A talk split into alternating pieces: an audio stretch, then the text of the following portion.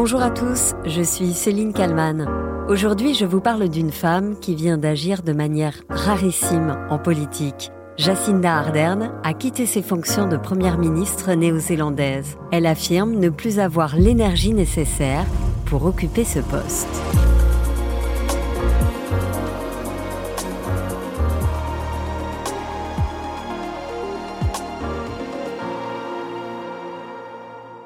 La première ministre néo-zélandaise démissionnaire, Jacinda Ardern, a été officiellement remplacée ce mercredi 25 janvier par Chris Hipkins, 44 ans.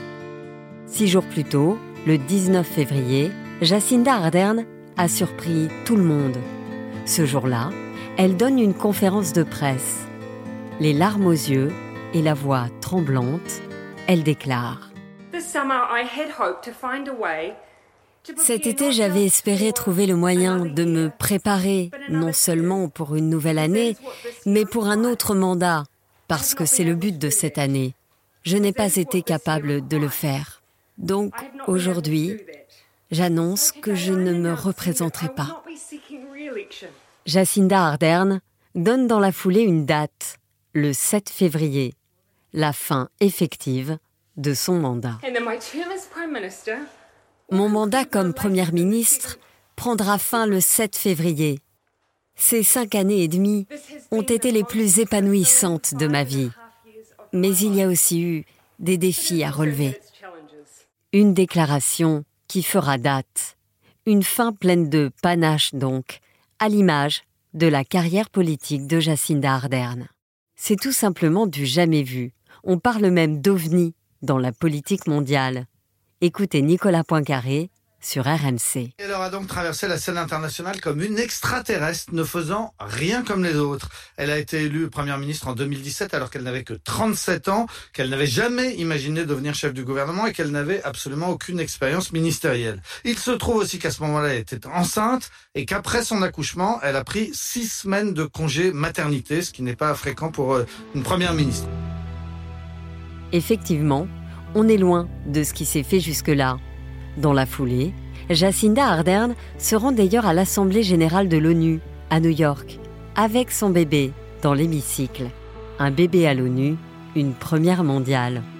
Et quand interrogée à la télé américaine, on lui parle de sa maternité, elle répond que cela a semblé aussi dur de diriger un pays que de s'occuper d'un bébé pendant les 17 heures d'avion nécessaires pour rallier la Nouvelle-Zélande à New York.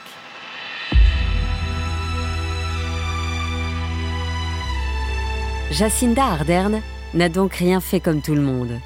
En 2017, à 37 ans seulement, elle devient la plus jeune première ministre du pays. Un exploit politique pour sa formation, qui accusait 20 points de retard dans les sondages quelques semaines seulement avant le vote. Lors de sa prise de fonction, Jacinda Ardern est enceinte. Dans l'opposition, Certains l'accusent de n'être qu'un lipstick on a pig, soit du rouge à lèvres sur un cochon, expression sexiste à souhait.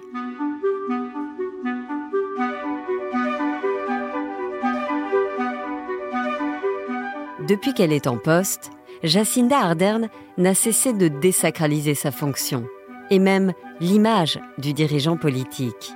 Elle veut montrer qu'elle vit la vie de monsieur et madame tout le monde.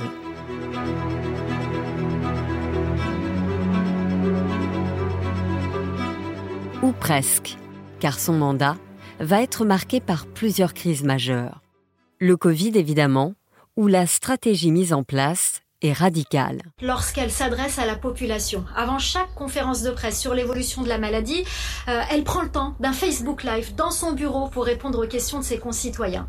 Et puis au-delà de son discours, Jacinda Ardern a agi très vite. Elle a décrété le confinement alors que son pays ne comptait que 102 cas et aucun décès. Jacinda Ardern qui montre l'exemple en avril 2020, elle décide de baisser de 20% son salaire et celui de ses ministres, et cela par solidarité avec ses concitoyens qui ne perçoivent plus la totalité de leurs revenus.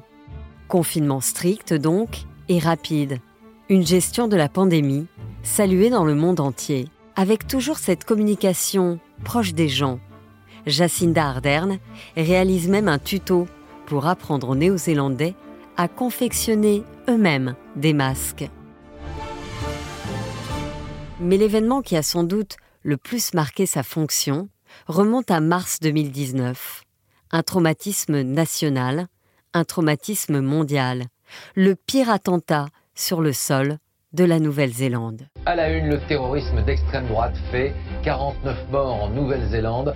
Un homme se filmant en direct lors de ses attaques a ouvert le feu dans deux mosquées. Qui est-il et pourquoi a-t-il évoqué la France dans un manifeste qu'il a publié? Deux semaines après la tuerie, la Première ministre est saluée longuement par la foule lors de l'hommage rendu aux victimes de l'attentat. Our challenge now notre défi est maintenant de nous montrer sous notre meilleur visage chaque jour, parce que nous ne sommes pas à l'abri des virus de la haine ou de la peur de l'autre. Nous ne l'avons jamais été. Mais nous pouvons être la nation qui découvre le remède. Lorsqu'en 2020 Jacinda Ardern entame son second mandat, partout dans le monde, on salue la victoire de l'intégrité en politique et de l'éthique, mais aussi son empathie naturelle pendant ces drames. Elle est le contraire d'une dame de fer, Nicolas. Elle allie l'empathie dont cette femme social-démocrate de 40 ans ne manque pas et la fermeté et l'efficacité qui sont attendues en période de crise. Dans ce monde où la polarisation et l'impossibilité de débat serein devient la norme, la Première ministre n'a pas réinventé la politique. Elle l'a faite de manière humaine, à hauteur d'homme. Ou plutôt devrait-on dire la politique à hauteur de femme une femme franche qui ne se cache pas derrière une langue de bois et qui assume ce qu'elle dit et ce qu'elle fait. En décembre 2022, après avoir été interpellée par un député de l'opposition à l'Assemblée, la chef du gouvernement lui répond. La Première ministre peut-elle donner un exemple d'une fois où elle aurait fait une erreur, se serait excusée et l'aurait réparée? Monsieur le Président, nous avons reconnu à de nombreuses occasions nous n'aurions pas de réponse parfaite. Elle finit par se rasseoir, très agacée, pense son micro fermé et lance Quel connard arrogant en parlant du député. Alors quelle suite pour Jacinda Ardern Une chose est certaine, elle sera loin, très loin, de la politique.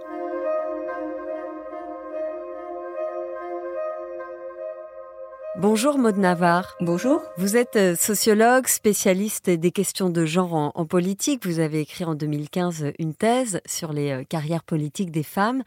Euh, Jacinda Ardern, elle a annoncé sa démission. Elle a pris tout le monde de court. C'est vraiment du jamais vu. Finalement, est-ce que cette décision n'est pas à l'image de sa carrière de première ministre, faire les choses à l'instinct, sans mentir? Oui, alors euh, effectivement, euh, cette décision euh, prise par Jacinda Ardern, elle illustre d'une certaine manière toute sa trajectoire politique. c'est une manière sensiblement différente de faire de la politique qu'elle a voulu mettre en place depuis qu'elle est, elle est parvenue notamment à cette fonction de, de chef de gouvernement. Une manière de faire, elle l'a rappelé dans son discours de démission une manière de faire qui est à la fois empathique mais décisif, optimiste mais aussi euh, concertée, en étant gentille et forte en même temps. Voilà, donc elle a, essayé de casser un peu les codes euh, des comportements habituels des élus qui ont une image de plutôt de force, de, de pugnacité euh, et pas forcément d'empathie et de, de, bienveillance à l'égard des concitoyens. C'est ça, elle dégage une humanité et puis est-ce que vous diriez qu'elle a, elle a toujours évité d'avoir des styles pompeux avec des grandes phrases, des phrases toutes faites? C'était très naturel dans ses discours, je trouve. Oui, alors effectivement, c'est elle, elle, a toujours essayé d'avoir un, discours euh, proche des, euh, des gens.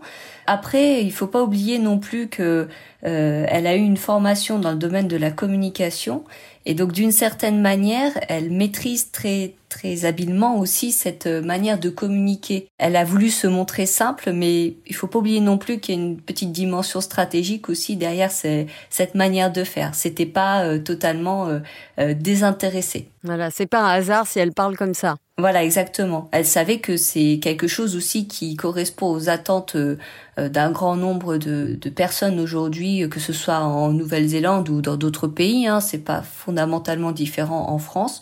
Mais voilà, il y a cette attente d'une partie des, des concitoyens aujourd'hui qui est euh, euh d'avoir des élus plus proches, plus empathiques. Et donc euh, Jacinda Ardern y a répondu euh, d'une certaine manière. Elle est la deuxième femme à avoir vécu un congé maternité pendant son mandat en tant que première ministre. Hein. La première, c'était Benazir Bhutto au Pakistan en 90. Est-ce que ça aussi, c'est d'une certaine manière une normalisation de l'image de la, de la femme politique? Oui, alors c'est quelque chose de de différent parce que d'abord euh, d'une certaine manière euh, en, général quand même les femmes qui parviennent à des échelons euh, politiques aussi importants donc chef de, de gouvernement chef d'État ce sont quand même en général des femmes relativement âgées euh, on peut prendre l'exemple de Angela Merkel, par exemple, en Allemagne, ou euh, plus anciennement, euh, on a eu le cas au Royaume-Uni de Margaret Thatcher. Donc là, c'était quand même des femmes d'un certain âge qui n'avaient pas d'enfants, ou alors dont les enfants sont relativement grands. Et là, effectivement, Jacinda Ardern, elle a eu cette particularité, c'est que lorsqu'elle est arrivée au gouvernement, à la tête du gouvernement, elle était enceinte de quelques mois à peine. Voilà, elle a appris, en fait, c'est ce qu'elle a dit, c'est ce qu'elle a déclaré. Elle a découvert en fait qu'elle était enceinte alors qu'elle euh, venait d'apprendre qu'elle devenait euh, chef de, du gouvernement. Donc euh, voilà, c'est une des rares femmes à avoir connu ça, et c'est aussi une des rares femmes. Moi, je rajouterais, c'est aussi une des rares femmes à avoir misé aussi, à avoir utilisé cette maternité dans le cadre de sa communication politique. Hein. Jacinda Ardern a été connue aussi internationalement pour avoir emmené sa, sa jeune fille Neve euh, l'avoir emmené aux réunions de, de l'ONU. Euh, voilà, donc les clichés avaient fait le, tour du monde aussi à cette occasion. C'est très rare de voir là aussi, C'est vrai que là aussi, elle a communiqué autrement. Et vous diriez quelque part qu'elle s'est servie de ça, donc? Oui, elle s'en est servie. Elle le disait elle-même. Alors c'était à la fois euh, dans le but certainement de se rendre proche des gens, de montrer qu'elle n'était pas une, une politique euh, hors sol, si on peut dire. Et puis, euh, c'était aussi un, un projet euh, qu'elle avait de, de, donner une autre vision des femmes en politique. Quand elle a emmené sa fille à l'ONU, elle a dit qu'elle souhaitait tout simplement que ce genre de situation devienne banale. et que ça soit pas considéré comme exceptionnel de voir des femmes avec des enfants qui font de la politique. Alors, elle, elle prend euh, six semaines de congé quand, euh, quand elle accouche, alors qu'elle est première ministre. Évidemment, moi, je pense à Rachida Dati. Alors, elle n'était pas première ministre, elle était ministre de la Justice et elle est revenue euh, travailler cinq jours après une césarienne. Qu'est-ce que ça montre finalement de la, de la femme politique? Bah là, pour le coup, l'exemple de Rachida Dati, c'est l'opposé de Jacinda Ardern. Hein. Euh, c'est-à-dire que c'est une autre euh, figure, une autre manière de d'incarner son, son mandat politique, sa responsabilité politique, qui est plutôt sur un mode assez masculin finalement, on va dire. Euh, voilà, c'est le congé mater la, maternité en fait ne doit pas entraver la, la carrière si on peut dire. Mais c'est lié aussi au fait que Rachida Dati avait aussi avait une autre un autre parcours et un autre profil euh, Rachida Dati est quelqu'un qui a dû se construire, euh, euh, d'ailleurs elle n'a pas hésité à le raconter dans, ses livres, hein, à raconter justement tout le parcours, le, parcours du, combattant qu'elle a dû mener pour parvenir jusqu'à ses, responsabilités ministérielles. Et donc en fait Rachida Dati a plutôt ce profil de la combattante qui essaye de contrebalancer les, ce qui est considéré comme une forme d'handicap, hein, la maternité, ce qui est parfois considéré comme un handicap, notamment pour des parcours politiques. Alors que Jacinda Ardern, elle, au contraire, elle n'a pas considéré cette maternité comme un handicap, elle l'a considérée comme quelque chose de valorisant et elle l'a valorisé aussi en n'hésitant pas à, emmener sa fille à l'ONU, par exemple, ou ce genre de choses. Aujourd'hui, euh, est-ce que en France, on a des femmes politiques qui pourraient se rapprocher du, du style de Jacinda Ardern?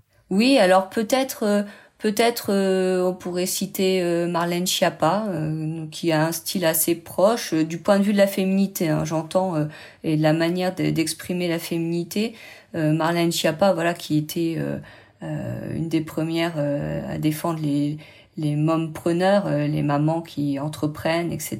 Donc euh, à, valoriser aussi d'une certaine manière cette caractéristique de mère et à essayer de ne pas en faire un, handicap. Si on remonte un petit peu dans le temps aussi, on a déjà eu ce genre de d'attitude. Euh, je pense à Ségolène Royal, notamment dans les années 80-90 qui s'était fait prendre en photo à la maternité par les journalistes. Voilà, elle venait d'accoucher, elle n'a pas hésité à se montrer avec son bébé au bras. Voilà, les clichés avaient fait beaucoup de, de, bruit à l'époque aussi. Voilà, ça, avait été montré et c'est ces deux, deux femmes politiques qui aujourd'hui considèrent euh, la maternité, enfin, ou qui ont considéré par le passé la maternité comme quelque chose de, de valorisant et pas une entrave dans leur carrière politique. Et est-ce que vous diriez qu'aujourd'hui, les femmes qui se lancent dans une carrière politique euh, en France euh, ont plus d'injonctions que les hommes, ou est-ce que finalement elles peuvent se servir de leur féminité? Les femmes qui se lancent dans une carrière politique aujourd'hui, elles ont euh, beaucoup de difficultés, euh, notamment